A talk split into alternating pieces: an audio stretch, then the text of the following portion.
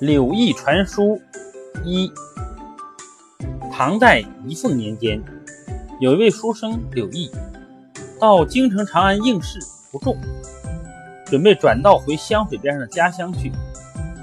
他记起有个同乡人旅居在泾阳，就跑去辞行。他在泾水边骑马走了六七里，有一群鸟突然飞起来，马受了惊吓，飞快地脱缰而跑。一口气又跑了六七里地，才停了下来。柳毅也不知道在什么地方，只见不远处有个女子在路旁牧羊，他觉得很奇怪，仔细打量了一番。牧羊的女子非常美丽，可是她双眉微皱，面带愁容，穿戴的也很破旧，出神的站着，满腹心思，好像在等待着什么。柳毅是个有侠义心肠的人，就忍不住问他。你有什么痛苦，把自己委屈到这个地步？女子见有人问话，脸上露出悲伤的神情，向柳毅道谢，接着又哭了起来，回答说：“我是个不幸的人，今天蒙您关怀下问，很不敢当。本来我是不应该把我的哀怨诉说给您的，但是我的怨恨刻骨铭心，即便惭愧也不能不说了，希望您听一听。”原来这牧羊的女子是洞庭龙王的小女儿，父母把她嫁给了靖宽龙王的二儿子。丈夫只知道放荡取乐，再加上受到奴仆们的蒙蔽，一天天的厌弃龙女。龙女一开始还向公婆们诉苦，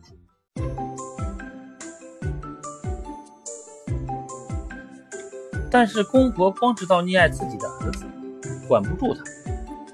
诉说的次数多了，又得罪了公婆。他们就把龙女放逐到荒野，弄成现在这个样子。龙女说起这些，又勾起了心里的苦楚，抽泣流泪，难受极了。接着，龙女又说：“洞庭离开这里好远，我抬头望望，只看到无边无际的天空，没法传达音信。眼睛盼得酸了，心里的希望也就断了。家里的人不知道我的悲苦。现在听说您要回到南方老家去。”您的家乡靠近洞庭，我想拜托您捎一封信，不知道您能够答应吗？柳毅听龙女诉说自己的遭遇，已经愤愤不平了，心里非常激动，恨不得身上长翅膀飞到洞庭那边去。他答应了龙女的相求，但转而一想，洞庭湖又广又深，自己是个凡人，只能在人世间来往，怎能到龙宫里去送信？只怕人世和仙境道路不通。辜负了龙女热忱的嘱托，于是他问龙女有什么好办法给他引路。龙女一边哭泣一边道谢，说：“承您答应了我的请求，希望千万保重。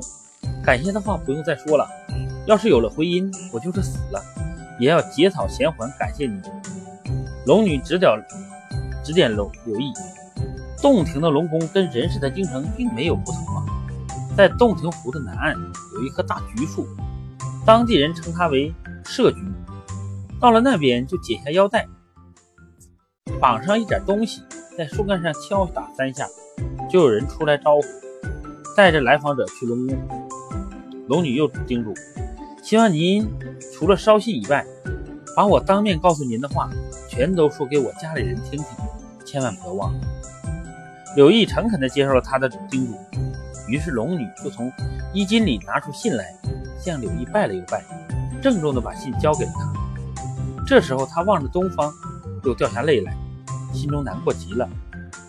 柳毅也忍不住为他伤心起来。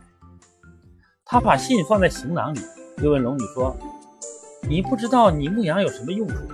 难道神灵还要宰杀牲畜吗？”龙女说：“这些并不是羊，是雨公啊，就像雷神、电神一样。”他们是掌管下雨的神仙。柳毅回头看看，只见羊个个都昂头大步，喝水吃草的样子很特别。可是身体的大小和身上的毛、头上的角跟羊并没有不同。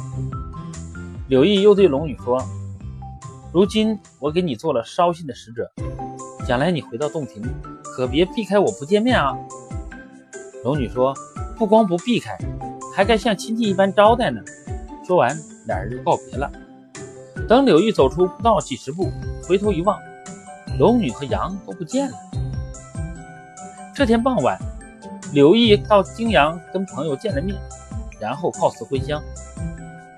一个多月后，柳毅回到家乡，就去洞庭访问。